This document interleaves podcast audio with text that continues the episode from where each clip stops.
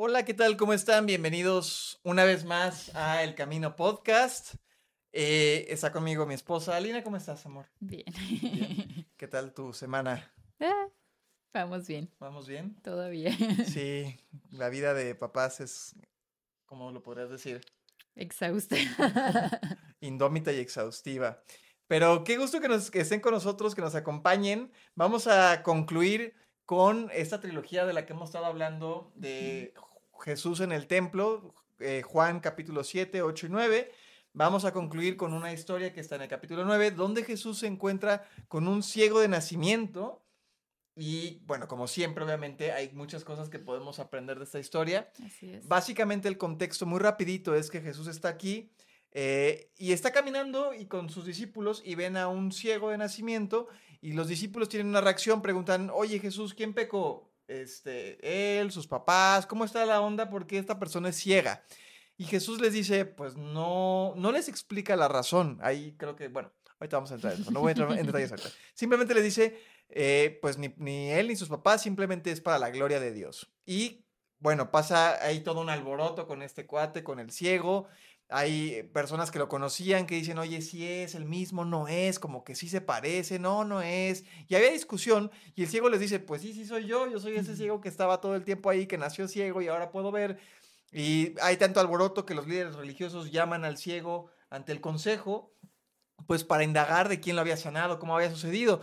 Y uno podría creer que es por las razones correctas, sin embargo, no es así. Les pregunta, ya que había sucedido el milagro en un día de reposo, y eso es una Así es. catástrofe para los líderes religiosos que les choca que pase cualquier cosa buena en un día de reposo.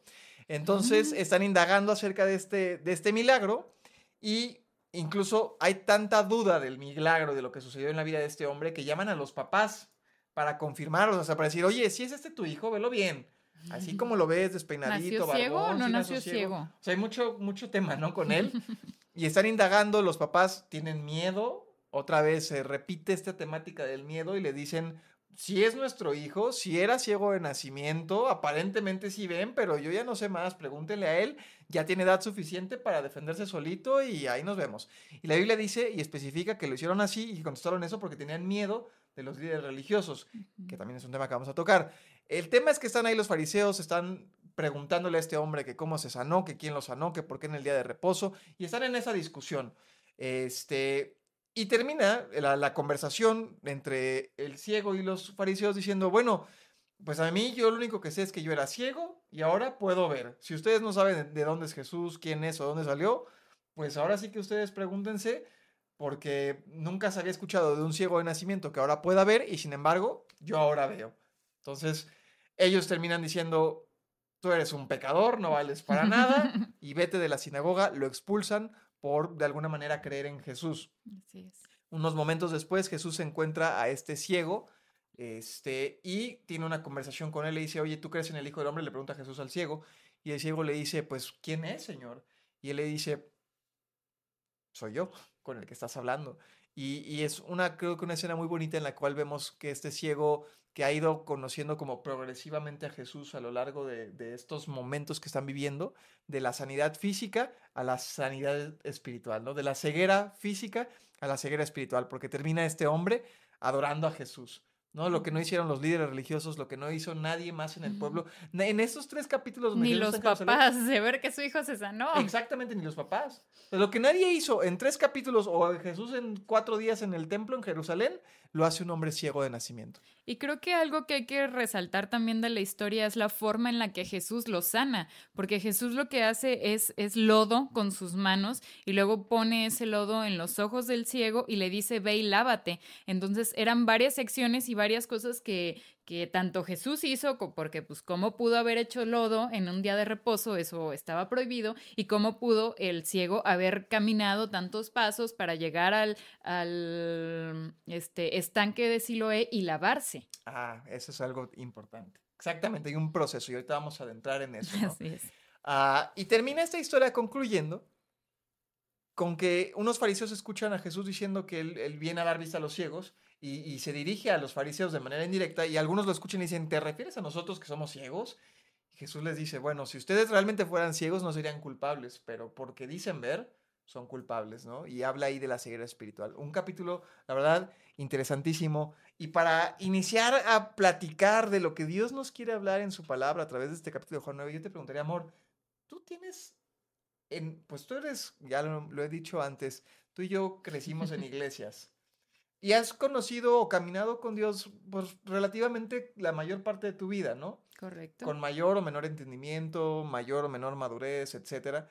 Eh, ¿Te has hecho expectativas a lo largo del tiempo de tu relación con Dios, de la mm. iglesia? O sea, eres alguien que en su caminar con Dios se ha hecho expectativas. y cuáles, qué, qué, ejemplos tendrías de ese tipo de expectativas que a lo, a lo mejor te has hecho en tu caminar con Dios?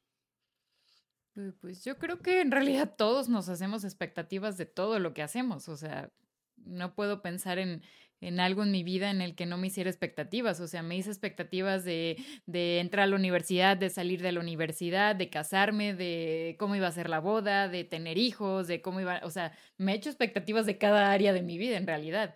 Y, y pues las expectativas con Dios creo que han ido cambiando. O sea, a veces pasan, a veces no pasan mis expectativas, a veces Dios cumple mis expectativas y supera mis expectativas y a veces simplemente pasan de una forma que yo ni siquiera entiendo y es como que, como por qué, pero, pero pues Dios tiene formas distintas de actuar. Creo que Dios no actúa conforme a nuestras expectativas y no está intentando cumplir lo que nosotros queremos, sino simplemente pues cumple Él su propósito en nosotros. Nosotros somos su instrumento, no somos su, eh, ¿cómo decirlo? Mm.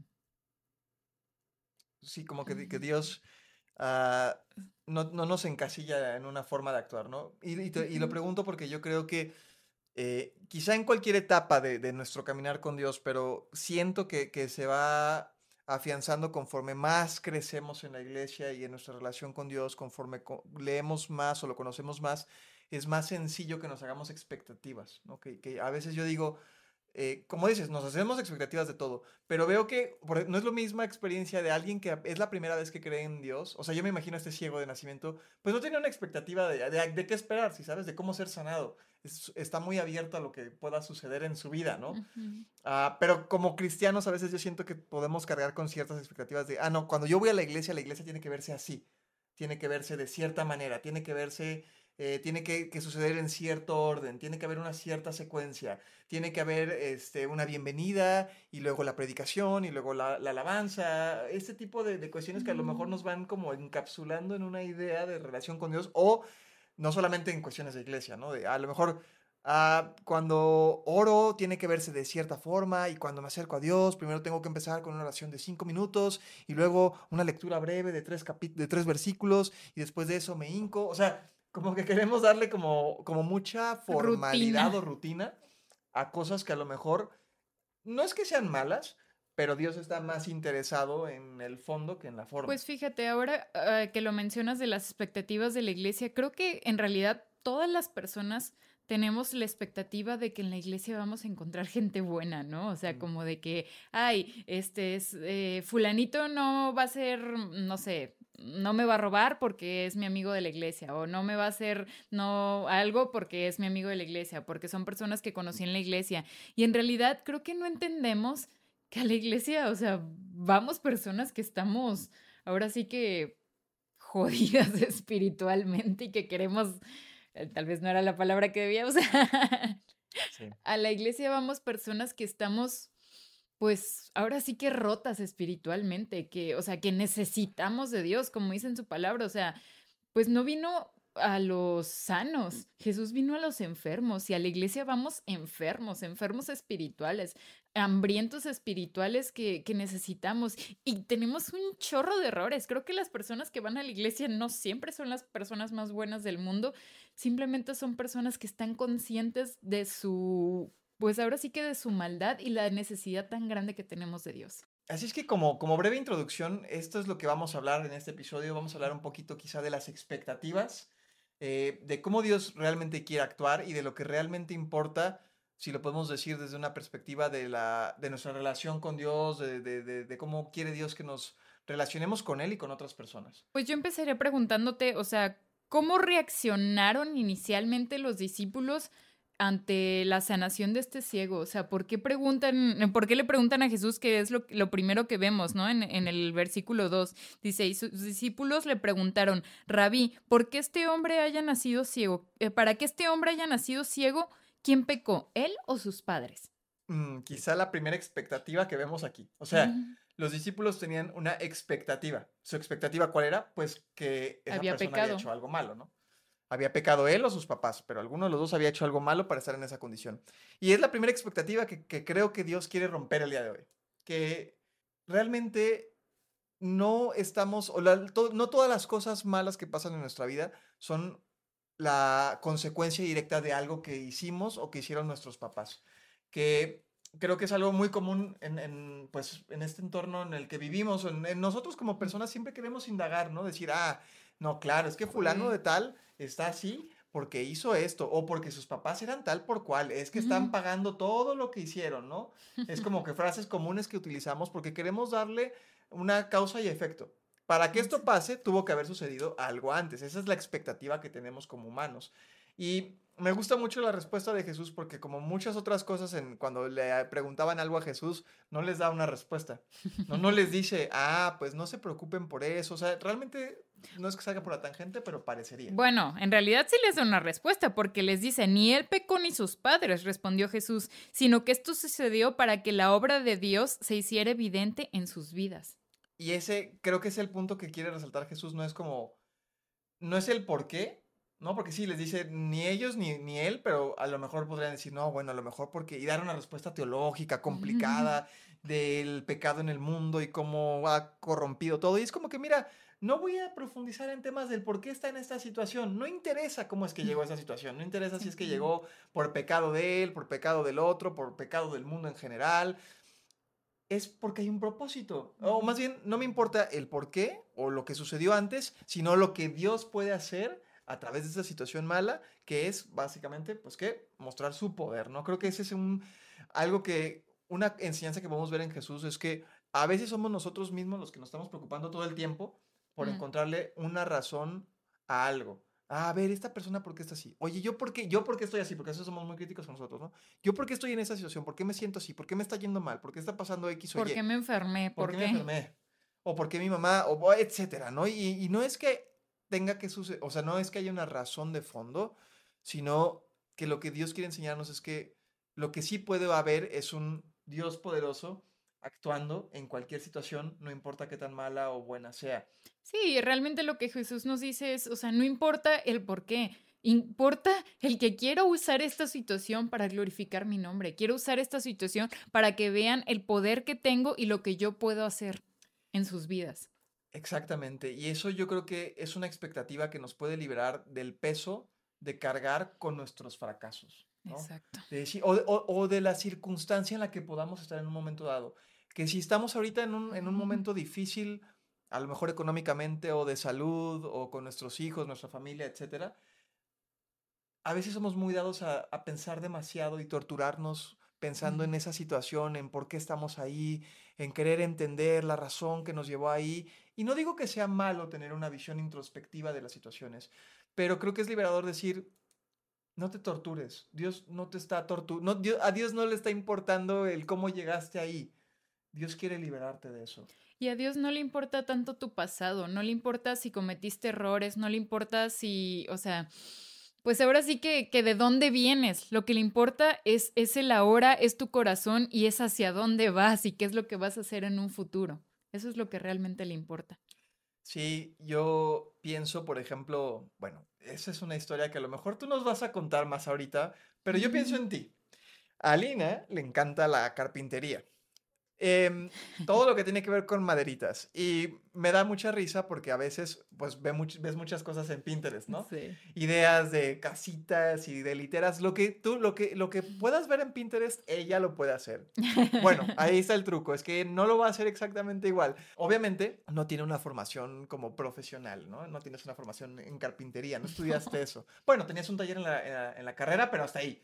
Sí. Um, y tienes una idea en tu mente de algo que quieres hacer y muchas veces mientras estás en el proceso de hacer eso que quieres hacer, termina no viéndose igual a lo que tú creías que ibas a hacer. Sí, o termina siendo 20 veces más difícil que el videíto que vi, que dije, ah, se ve bien fácil, lo voy a hacer. Y a la hora de la hora es, ay, ¿por qué me metí en esto? Lo hubiera comprado ya hecho. Y sin embargo, lo que yo veo es que aunque el proceso puede ser distinto y cambiar, y a veces la técnica ser mucho más difícil, y sí, lo que en Pinterest se ve en cinco segundos, no le hagan caso, es totalmente distinto, duras horas y días y más con niñas que cuidar, pero el punto es que terminas haciendo algo que está muy bonito, la verdad, o sea, tienes habilidad para eso. Y, y, aunque no es lo que en principio creíste que iba a ser, o no se ve exactamente como creíste que se iba a ver, o que el proceso fue distinto a lo que tú creías que iba a ser, el producto final termina siendo algo muy bonito, algo que termina dándote orgullo, que puedes presumir de alguna manera, enseñar que es funcional, que es estético, que es bello, porque tienes ese sentido. Traigo este ejemplo porque creo que así es como debemos vernos en Dios. Eh, nosotros tenemos una expectativa de nuestra vida de cómo debe, debe de verse y más es muy ad hoc el ejemplo de las redes sociales, ¿no? Vemos cosas en Pinterest para hacerlas en Pinterest y, y nosotros nos comparamos porque vemos el Instagram o redes sociales y decimos, mi vida tendría que verse así o expectativas que ponen sobre nosotros nuestros papás, eh, la sociedad, etc. Y somos un pedazo de madera en proceso al final del día. Y es bonito saber que aunque no vaya a ser el proceso exactamente igual o el resultado final no se vea igual a lo que nosotros estamos visualizando que queremos que sea, Dios está en control de que al final ese producto de madera terminado va a ser hermoso.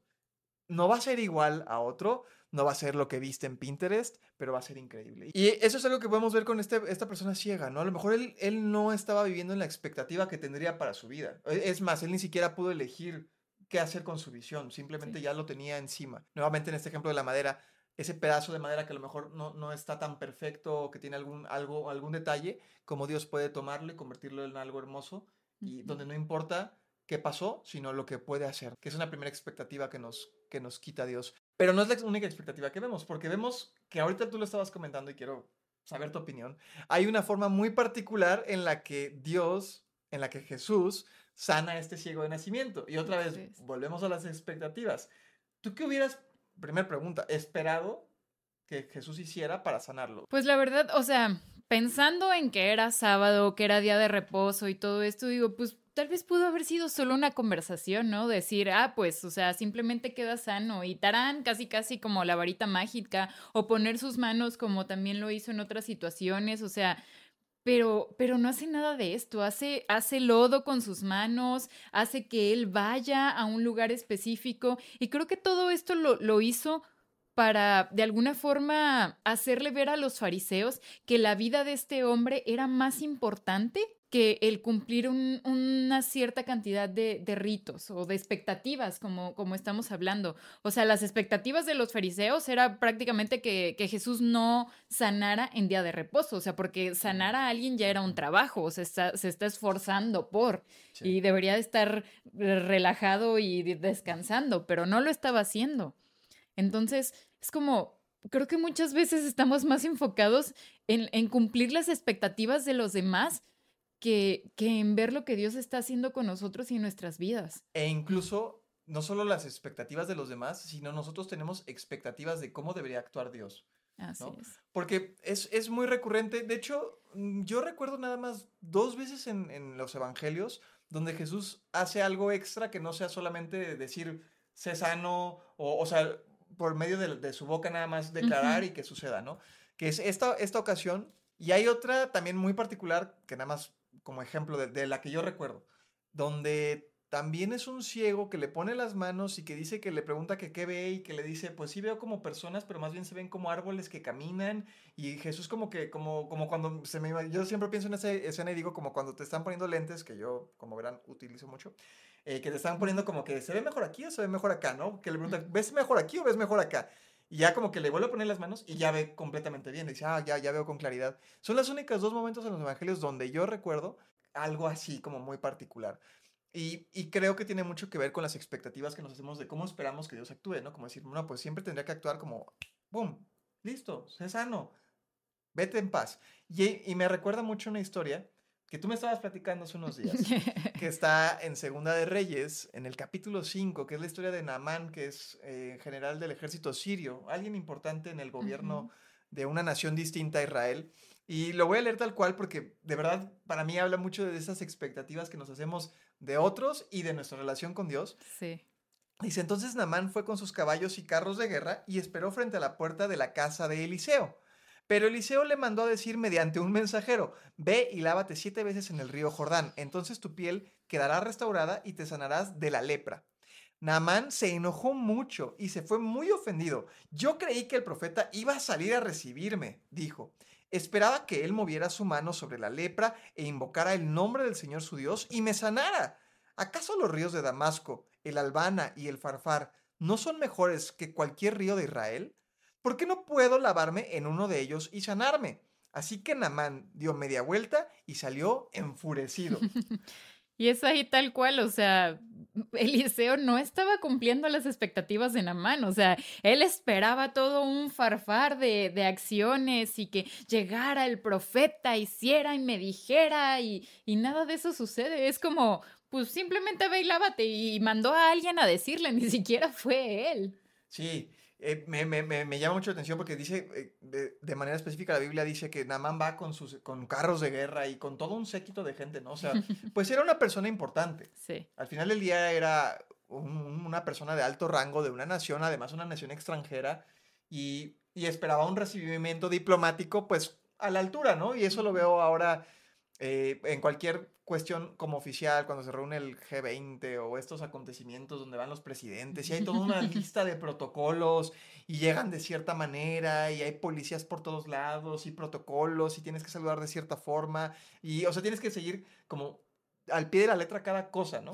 Y digo, pues es lo normal, yo creo que Namán esperaba ese tipo de protocolos diplomáticos y es como que el cuate ni siquiera sale a recibirlo, le manda por un mensajero de que, pues hace, dice el patrón que hagas esto y, y ya. Es como, qué indignante para, para Namán porque es como, no sabes quién soy, o sea, no estás tratando con cualquier persona, estás hablando con un diplomático de alto rango de una nación extranjera y, y se enoja muchísimo y, y, me, me, recuerda a los fariseos y su actitud de, de, no, de, enojo ante la forma tan específica en la que Jesús sana a esta persona y que, como dices, ni siquiera respetó el sabbat, ¿no? el, el día de descanso de los judíos.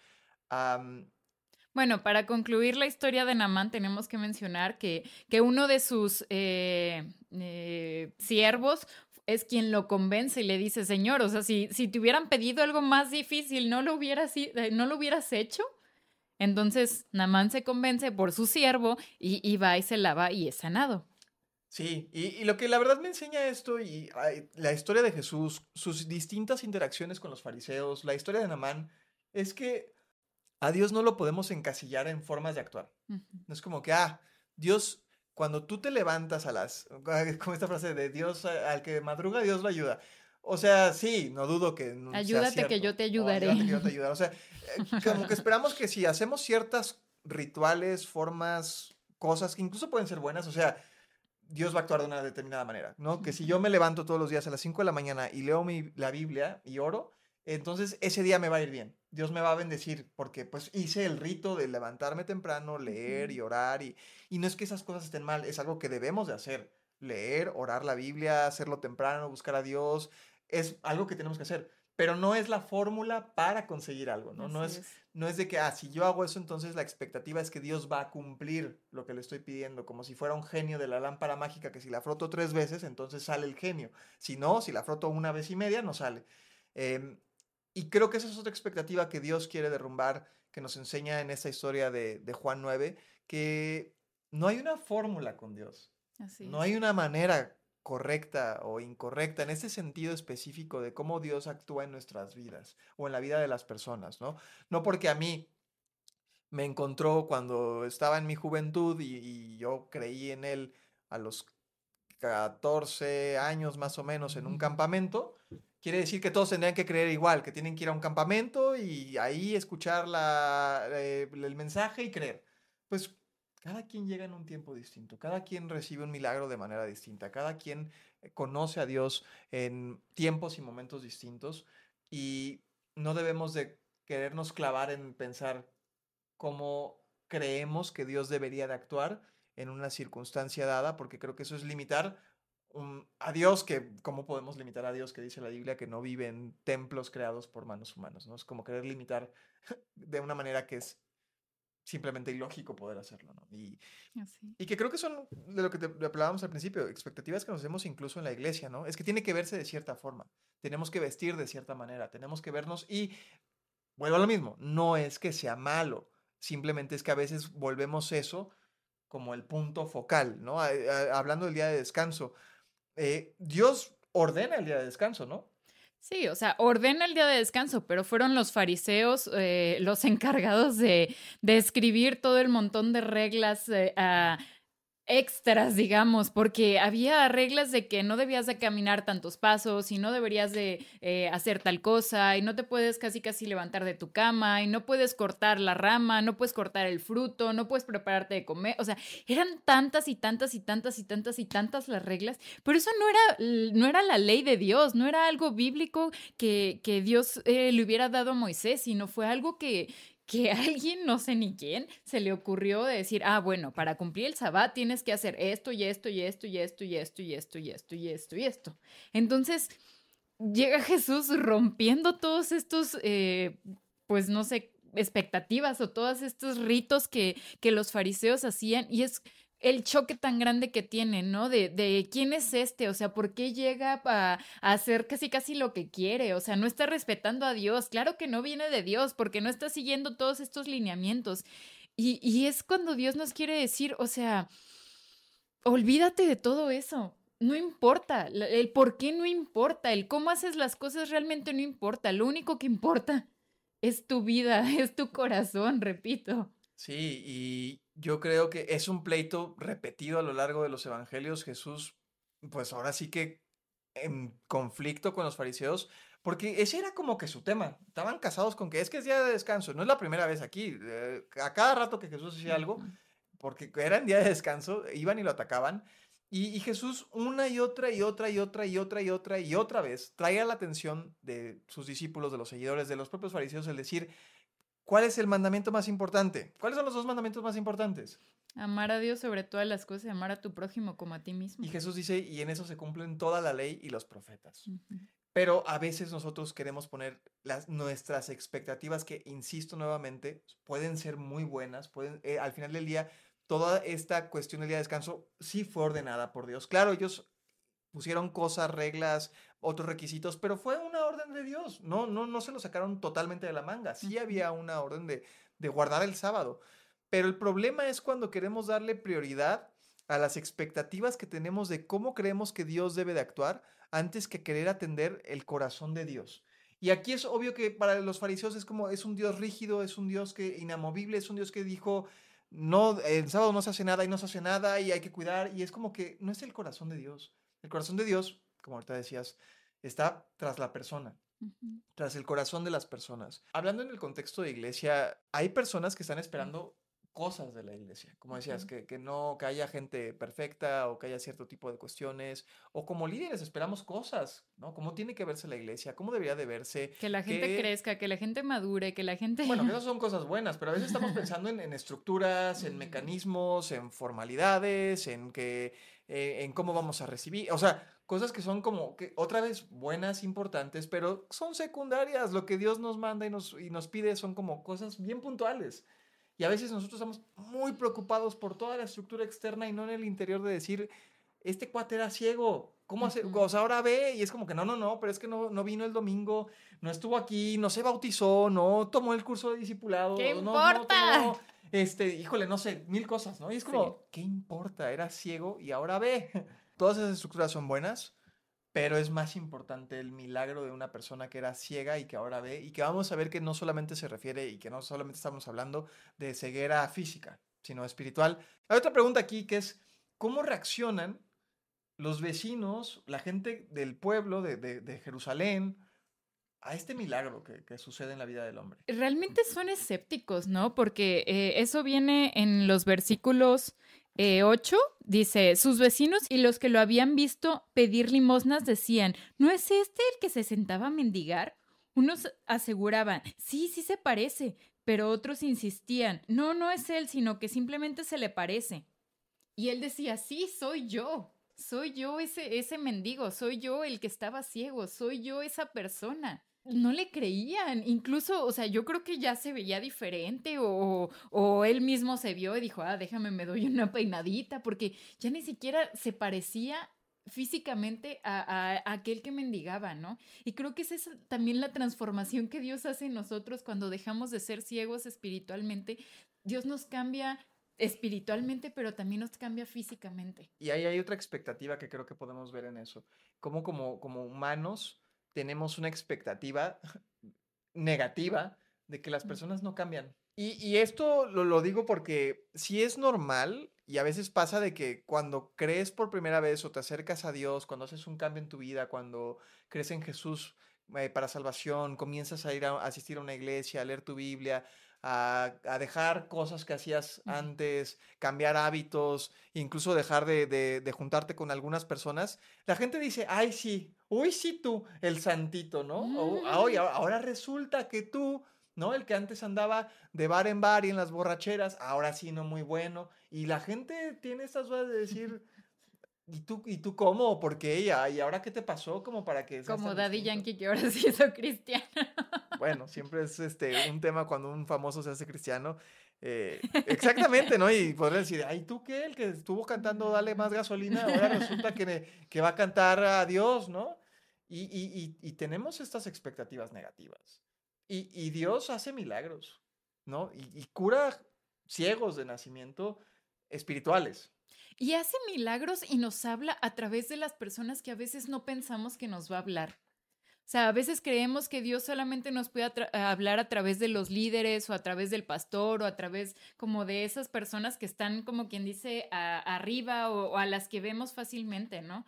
Pero me encanta en, en, el mismo Juan 9, en el versículo 33, dice, está hablando el ciego con los fariseos y dice, si este hombre no viniera de parte de Dios, no podría hacer nada. Ellos replicaron, tú que naciste sumido en pecado, ¿vas a, ¿vas a darnos lecciones? Y lo expulsaron.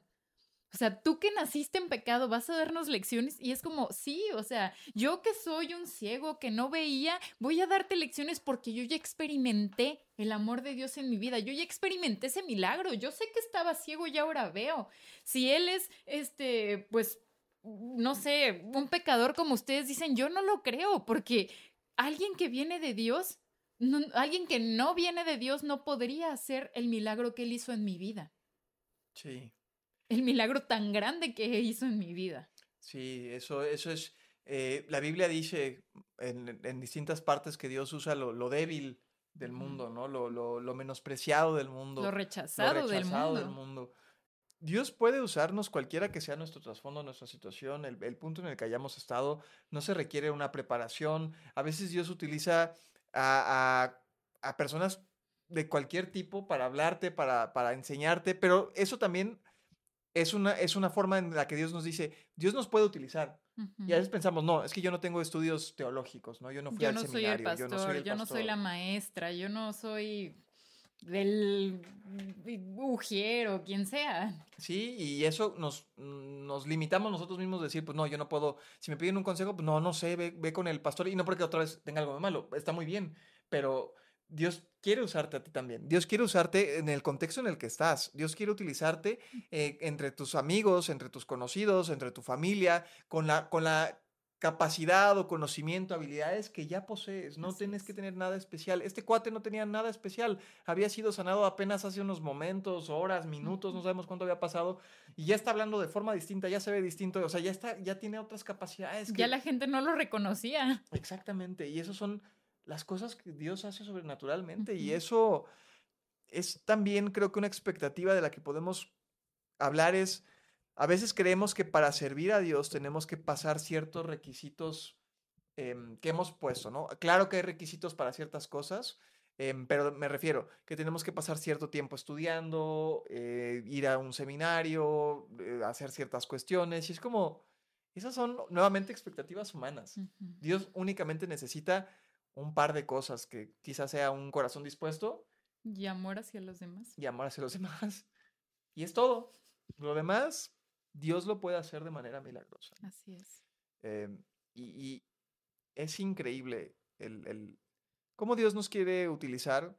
Me gusta mucho cómo lo dice la Biblia que Dios escogió utilizarnos a seres humanos imperfectos para hacer una obra tan grande. ¿no? Y, cómo es que no, no es que seamos ya quienes predicamos o quien comparte o los pastores o líderes, no es que sean perfectos, sino que simplemente es entender que Dios quiere usarte y, y, aceptar ese desafío y a la vez ese privilegio de decir, yo puedo ser un canal de bendición para otros. yo, puedo hablar de Dios. Puedo ser utilizada por Dios para bendición de los demás. Sí. Y eso está padrísimo, ¿no? Vuelvo a este tema de decir qué importante, ¿no? Los discípulos están preocupados diciendo, ¿quién pecó? Él o sus papás, y Dios diciendo, siéntense y disfruten lo que está a punto de ocurrir, porque está increíble esta parte que viene. Y de repente esta persona tan, tan pues, incapaz, eh, que no podía ver, que no tenía preparación, que los líderes lo llaman incluso pecador, de repente es la única persona en estos tres capítulos, en estos tres o cuatro días que Jesús estuvo en Jerusalén, que adora a Jesús, que lo reconoce como el Mesías. Eso es una parte que a mí se me hace, digo, wow, o sea, qué bárbaro. O sea, los, los líderes religiosos, los fariseos, tenían a su cargo leer las escrituras. Conocerlas. Conocerlas, entender los tiempos, saber cómo se iba a, llegar, a ver la llegada del Mesías, qué características iba a tener este Mesías, cómo iba a actuar, cómo iba a salvar a su pueblo. Y eran los más ciegos. O sea, de todos los fariseos, claro, la Biblia sí dice que algunos creyeron, tampoco voy a decir que ninguno creyó, pero eh, eh, explícitamente en estos versículos, porque se acuerdan que la semana pasada hablábamos de que algunos creyeron, pero después ya, no creyeron. El único que encuentro en este viaje a Jerusalén es a este ciego adorando a Jesús, reconociendo a Jesús. Y lo chido es que si vemos nuevamente los versículos, Jesús no se quedó simplemente con sanarlo. O sea, fue la parte porque primero lo sanó, luego sucedió todo este embrollo en el que pues los, los fariseos lo juzgaban de que por qué y tú quién eres y lo expulsan de la sinagoga y en el versículo 35 dice Jesús se enteró de que lo habían expulsado, eh, eh, de que habían expulsado a aquel hombre y al encontrarlo le preguntó, ¿crees en el Hijo del Hombre? O sea, me encanta porque Jesús lo sanó Pasaron todas estas cosas y después lo encontró. Nuevamente lo encontró. No fue en el instante de que ah, te sano y ya, o sea, todo, que tu vida cambia mágicamente, sino que realmente su vida cambió en el momento en el que Jesús lo encuentra nuevamente, tal vez humillado, tal vez eh, frustrado por lo que los fariseos le habían hecho, porque expulsarte de la sinagoga era como ser ya el apestado del pueblo, era algo como realmente feo que te hicieran eso. Y se lo hacen a este hombre que ya de por sí llevaba toda su vida mendigando y ahora lo expulsan de la sinagoga. Yo me lo imagino como todo, pues hasta cierto punto de corazón roto, caminando nada más por el pueblo, de un lado de decir, pues, o sea, ni mis papás quisieron defenderme, como que todo estuvo muy feo, pero yo creo en ese hombre que me sanó y yo no tengo por qué juzgarlo, ni criticarlo, ni decir que, que es el demonio, porque él me salvó, él me sanó, perdón.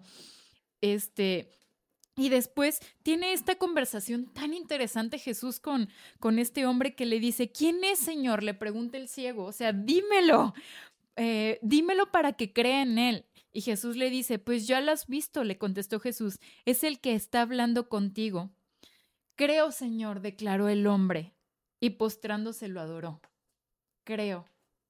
Jesús lo encontró en su momento de angustia, Jesús lo encontró en ese momento de, de, no saber ni qué iba a pasar con su vida hasta cierto punto cuando ya había sido medio rechazado por sus papás de que, pues, o sea, a mí no me juzguen, vayan con él y échenselo a él, o sea, a mí que él ya es muy grandecito. ¿Sí me explico? O sea, fue ahí a tomarlo y de ahí Jesús lo agarró, este hombre cree en él y ahí cambia su vida. Sí, que ¿qué hubiera sido? Digo, en esta historia es Jesús el que está actuando, ¿no? Y obviamente Jesús no se iba a equivocar. Eh, sus expectativas eran las correctas. Pero me, hace pensar, la Biblia dice que todos estamos de alguna manera ciegos espiritualmente, ¿no? Todos en algún momento hemos pasado por esta ceguera espiritual. Y la verdad me hace pensar mucho en, como líderes en la iglesia, personas que están sirviendo a Dios en algún ministerio, en alguna etapa de su vida, ¿dónde están nuestras expectativas? Cuando veo a una persona que está sufriendo o que va a la iglesia o e- X o Y con la que tengo una interacción, ¿dónde están mis expectativas? Y yo, y yo me veo a veces como los discípulos diciendo, bueno, ¿y qué habrá pasado para que este esté así? ¿Quién, qué, qué habrá, qué habrá hecho? No, pues sí se ve que era bien, híjole, bien carajo, ¿no? Y yo a veces me siento así y Jesús nos está enseñando que cuando ponemos las expectativas en el lugar correcto, los ciegos reciben la vista. Y creo que es una oportunidad de oro el, el- el realmente aprender a quitarnos nuestras expectativas para comenzar a ver a las personas por lo que son. Y no por lo que quisiéramos que sean, o por cómo quisiéramos que se comportaran, o por cómo quisiéramos que fuera su proceso particular en su vida de fe. O sea, es el trabajo de Dios. Así es. Y, y a veces nuestras expectativas pueden limitar la obra de Dios. Eso es lo que quiero decir. Porque si mi expectativa es que no, quien viene a la iglesia tiene que actuar de cierta forma, tiene que tener un cierto proceso, tiene que verse de cierta manera, tiene que actuar de cierta manera. A lo mejor me estoy perdiendo de lo que Dios quiere hacer en la vida de esa persona y yo estoy siendo un obstáculo, estoy siendo un fariseo en lugar de un guía, en lugar de alguien que facilita que esa persona pueda ver. Porque a veces como líderes estamos tan preocupados en, en formas, en cumplir una agenda, que se nos olvida que Dios no nos llamó a construir agendas y formalidades, nos llamó a esto específicamente. Y hay mucha gente hoy en día lastimada por la iglesia. Y no es para, y no es solamente es para excusar a esas personas que se alejan de la iglesia. No estoy, no estoy dándoles la razón del por qué se van. Hay muchas razones, muchas muy equivocadas, otras quizá no tan equivocadas. Pero me hace reflexionar y pienso que es un ejercicio sano pensar, ¿estoy siendo un facilitador? ¿O mis expectativas, mis tradiciones, lo que espero de, de, de, de, cómo Dios debe actuar, obrar, de cómo verse, está limitando el crecimiento de las personas. Y estoy demasiado preocupado en que se haga de cierta forma algo. Creo que es un, un riesgo honestamente fácil de perder de vista sinceramente. O sea, los fariseos aquí los podemos tachar de mil cosas y claro que eran terribles en los tiempos de Jesús, pero a mí me llama mucho la atención que los fariseos son un grupo que empieza más o menos en la época en la que eh, los judíos vuelven a Jerusalén, en los tiempos de Esdras y de Nehemías, cuando estaban totalmente alejados de Dios, sufriendo consecuencias muy duras de, su de la separación del pueblo de Dios, que estaban siendo, eh, eran cautivos, eran esclavos de otras naciones, y comienzan a volver a Jerusalén. Y mucho, eh, digo, algunos historiadores, gente, teólogos, atribuyen la creación de estos grupos como los fariseos a Esdras, que es una persona que trae al pueblo a Dios. Dice, oigan, tenemos esto que son las escrituras, es la palabra de Dios, tenemos que enamorarnos de la palabra de Dios. Y de ahí la tradición atribuye que entonces los fariseos pues comienzan a hacer este, este grupo religioso que en su afán de, de preservar las escrituras, la palabra de Dios, algunos cientos de años después ahora están convertidos en lo que juraron destruir prácticamente, ¿no? Sí. sí, sus intenciones iniciales eran buenas, Sí, pero fueron tan, ahora sí que eh, cubiertas por, por las expectativas y por cumplir las expectativas de cumplir la ley, que se olvidaron de lo que la ley decía en sí misma, se olvidaron de amar al prójimo, sí, se olvidaron de amar a Dios. sí, eso está, es brutal porque esto, este pasaje en, en- en Juan 9 dice que Jesús está hablando con el ciego, hablando de, de la ceguera espiritual Y que él viene a darle vista a los ciegos y, y específicamente dice que unos fariseos lo escuchan y dicen, ¿te estás refiriendo a nosotros como ciegos? Y es donde Jesús les dice, pues si ustedes realmente fueran ciegos no serían, este, ahora sí que no tendría nada de qué enjuiciarlos, pero dicen ver, entonces claro que tienen por qué, o sea, son culpables de, de esto, ¿no? Qué fuerte. Y la ceguera espiritual a veces creemos que es algo que, que es de, de quien está alejado de Dios. Ujú. Y, y es verdad en un cierto sentido, como decía, todos somos ciegos espirituales, pero a veces creemos que es como que no, nada más los que están fuera de la iglesia, los que no creen en Jesús son los ciegos espirituales. Pero Jesús, a quien le llamó ciegos espirituales, no fue al pueblo en general, eran los líderes que tenían a su deber buscar a Dios y guiar al pueblo a Dios. De verdad creo que quienes están en una posición de liderazgo, de servicio, de ministerio, eh, pastoreando una iglesia, sirviendo de cualquier manera, em, debemos de ser suficientemente humildes para tener cuidado de esto, porque cuántas iglesias, cuántos ministerios, cuántos líderes, cuántos predicadores no comenzaron la buena batalla o la buena la, o la carrera con un deseo real en su corazón de servir a Dios, pero al final del día sus propias expectativas los rompieron. Terminan destruyendo vidas. A lo mejor la iglesia sigue ahí, pero ¿cuántas personas no han sido lastimadas por las expectativas de cómo tienen que verse las cosas? Y creo, nuevamente lo digo con, mucho amor, con mucha humildad, empiezo yo, Dios me cuide de, valorar más la forma y lo que yo quiero y como yo deseo que algo se vea antes que el corazón de una persona. y es un riesgo realmente tan fácil en el que podemos caer. Tan latente. Porque son, insisto, son cosas buenas. Cuidar el sábado era algo bueno, no era algo malo. No estaban diciendo, ay, no, no, este, no corran, o sea, no sé, alguna cosa totalmente desviada, ¿no? Era algo que sí estaba ahí, pero nos perdemos en estas ideas, en estos conceptos, en institucionalizar la iglesia, en querer darle forma de una cierta manera. Y creo que la invitación de Jesús es, tira tus expectativas, tira tus expectativas. Tira tus expectativas sobre las personas, tira tus expectativas sobre cómo tiene que actuar Dios, tira tus expectativas de cómo, de, cómo es la, la, iglesia, tira, tira tus expectativas. ¿Quieres conocer realmente cómo es Dios? Claro que hay una forma, porque no nada más es que Dios va a hacer como tú quieras que sea, porque eso también es una expectativa. Vea la palabra, aquí podemos ver cómo es Dios realmente. Cómo, ¿Cuál es el corazón de Dios? ¿Qué es lo que realmente le preocupa a Dios? ¿Qué es lo que le interesa a Dios? ¿Cómo es el carácter de Dios? ¿Qué es lo que espera de Dios como nosotros? ¿Qué es lo que a Dios le interesa como líderes? ¿Qué es lo que tendríamos que estar haciendo? ¿Qué cosas tengo que aprender a discernir? ¿Qué viene de mí, que a lo mejor es bueno, pero que debo de reconocer que viene de mí? ¿Y qué realmente viene de Dios? ¿Y qué cosas realmente importan y cuáles no tienen tanto sentido enfocarme en ellas, no? Sí. Simplemente es eso. Dejar que Dios actúe y, importar el corazón de las personas. Poner en primer lugar eso. Si ponemos en primer lugar el amor, el amar a los demás, el amar a Dios sobre todas las cosas y el amar a los demás, o sea, de verdad que todo cambia si los fariseos hubieran amado más al ciego y decir, o sea, no importa de qué forma fue, no importa si fue con lodo, no importa si fue en un río, no importa si te, o sea, la, forma no importa, lo que importa es que ahora eres, eres eh, una persona sana, ahora ves. Eso era lo que importaba de toda esta historia. No importaba cómo lo había hecho, importaba su sanación.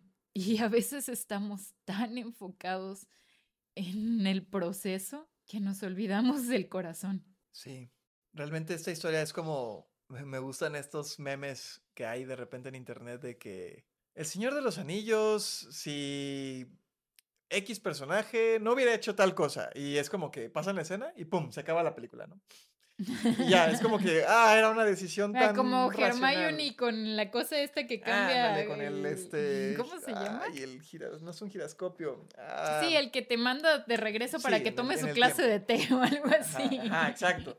Es como si Hermione hubiera utilizado el, el, Perdónenos, Potterheads, porque yo se supone que soy Potterhead y estoy fallando. Yo no soy. Pero bueno, exacto, si Hermione hubiera utilizado la cuestión para viajar en el tiempo y, oh, se acaba la película porque nos ahorramos toda la trama por una decisión bien tomada. Yo digo, el capítulo 9, y es más, todos los evangelios, si los fariseos hubieran dicho, eres quien estábamos esperando, sí es cierto, o sea, estábamos haciendo cosas mal, perdónanos, teníamos un corazón recto, pero pues estábamos, nos perdimos un poquito en los procesos, ¡pum! Ahí hubiera corrido los créditos de la película y final feliz, ¿no? Y no. Siete películas después. Exacto, o sea, cuatro evangelios, no sé cuántas epístolas después y, miles de años, aquí seguimos dándonos de topes con nuestras expectativas, con nuestras formas, con lo, con lo que, eh, eh, cómo juzgamos a las personas. Jesús les dice, de hecho en el capítulo anterior creo, ustedes si juzgaran correctamente, entenderían quién soy y quién me envió, ¿no? Y, y ese es el tema, eh, no, no, no tener expectativas, en el buen sentido, no es que no tengamos que tener expectativas, es bueno tener expectativas, pero que aprendamos a ser flexibles con nuestras expectativas. No frustrarnos cuando no se cumplen las expectativas o de la forma en la que nosotros queríamos que se cumplieran, porque a veces sí se cumplen, claro. simplemente el proceso fue diferente. Sí, por supuesto. Y no perdernos lo que Dios está haciendo por esas expectativas. Así es. ese es el tema. Estos fariseos Pues imagínate cuántos, no sé cuántos, yo nunca he visto, yo particularmente, sé que a lo mejor gente sí, pero un milagro de estas dimensiones de un ciego viendo, yo no lo he visto. Y es como, pues uno pensaría que estaría pasmado, alabando y diciendo, wow, qué increíble. Y, y, a veces nuestras expectativas nos privan incluso de lo bello de la vida. Creo que eso es lo que quiero ver, ¿no? Que yo tengo una expectativa tan clavada de cómo tiene que verse mi vida, cómo tiene que verse la vida de los demás, cómo tiene que verse mi familia, cómo tiene que verse mi trabajo, cómo tiene que verse mi iglesia, cómo tiene que verse ta, ta, ta, ta, ta, que me pierdo lo hermoso que está sucediendo en donde estoy, tal como está sucediendo no lo estoy viendo, no porque no esté pasando cosas hermosas, sino porque estoy así, no, yo nada más quiero mi forma en la que Dios tiene que actuar, porque si no, no. Quisiera concluir diciendo esto, es, Dios es el mismo ayer, hoy y por los siglos de los siglos, y sigue actuando. Y la vida sigue presentándose y llenándose de milagros y de sanidades, de sanidades del alma, de sanidades físicas, de momentos en los que Dios está desplegando su poder Así es. Y quien no lo está viendo, o más bien no es que no esté sucediendo, es que no lo estamos viendo. Y que Dios nos dé la humildad, la sencillez, la inocencia de aprender a gozar esos momentos y cualquier momento en el que estamos y estar pensando menos en nuestras propias expectativas. Creo que eso nos haría simplemente seres humanos mucho más felices, gozar lo que Dios está haciendo en, e, en el momento en el que estemos y vincularlo al, al, al punto uno. No importa la situación en la que estemos, a lo mejor esta etapa de nuestra vida no es la mejor. A lo mejor es una está actuando. etapa difícil, exactamente, pero Dios está actuando. Y la Biblia dice que todas las cosas son para bien para los que lo buscan. Correcto. Y yo creo que eso es lo que podemos terminar de esto es eso. Somos mucho más felices cuando no tenemos expectativas que cuando nos ponemos demasiadas cosas en el radar. Pues ya. Pues amigos, esperamos que les haya gustado mucho este eh, tercer capítulo con la historia de, de Juan 9. Seguimos. Sí. ¿Qué viene, amor? Cuéntanos. Acabamos este, este pequeño, esta pequeña trilogía de, de Juan 7, 8 y 9. Si no has escuchado las, las, dos anteriores, puedes verlas en el, bueno, verlas en YouTube o en el, escucharlas en el podcast, en la plataforma que prefieras. Puedes escuchar los dos episodios anteriores de esta pequeña mini trilogía y por ahí hay un capítulo perdido de la transfiguración. Cada semana estamos hablando de cuestiones de la Biblia. Los jueves tenemos un capítulo nuevo en el cual simplemente queremos entender y buscar a Dios y cómo su palabra sigue siendo igual de viva e impactante el día de hoy como lo fue hace miles de años, ¿no? Cuando fue escrita. Eh, porque la palabra de Dios creemos que es viva y eficaz, más cortante que una espada doble filo, y que sigue siendo el manual de vida del ser humano. Si tú tienes, estás batallando en tu vida para entender tu situación, entender tu vida, entender en qué etapa estás, qué es lo que Dios quiere, entender a Dios, creer si Dios existe, cualquier que sea la etapa en la que te encuentres, buena o mala, creemos y estamos convencidos de que aquí podemos hallar prácticamente la respuesta a cualquier cosa y que Jesús es la respuesta principal. Cada jueves te invitamos a que te sirvas una tacita de café, te pongas tus audífonos o en el coche o donde prefieras y nos escuches. Esperamos que esto sea de bendición. Si crees que alguien tiene que escuchar esto, pues compártele este, el audio o el video, no importa. Y aquí nos vemos el siguiente jueves a ver cuál es el siguiente episodio. Em, y bueno, nada más. Bye. Vamos a seguir haciendo cositas de carpintería porque hay que armar una, una litera.